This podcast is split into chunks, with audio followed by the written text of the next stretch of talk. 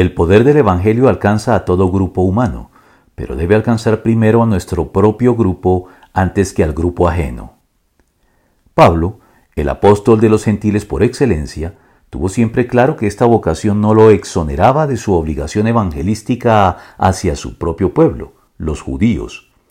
Y esto debido a que ya al comienzo de su ministerio apostólico y de la labor evangelística que éste implicaba, se vio empujado antes que nada por circunstancias providenciales a retornar a Tarso, su ciudad de origen, y comenzar allí de manera muy presumible a evangelizar a su propia familia y a los suyos antes de pretender alcanzar a los gentiles establecidos en los confines de la tierra.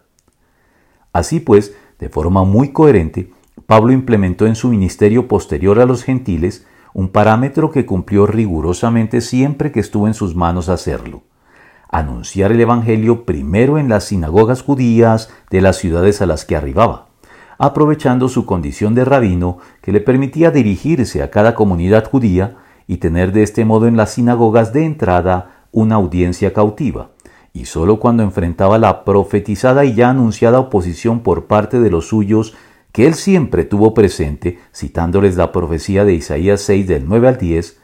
por mucho que oigan no entenderán, por mucho que vean no percibirán, porque el corazón de este pueblo se ha vuelto insensible, se les han embotado los oídos y se les han cerrado los ojos. Hechos 28, 26 al 27 volverse de lleno a los gentiles. Gracias a ello, pudo siempre salvar su responsabilidad diciendo, a la verdad, no me avergüenzo del Evangelio, pues es poder de Dios para la salvación de todos los que creen, de los judíos primeramente, pero también de los gentiles. Romanos 1.16.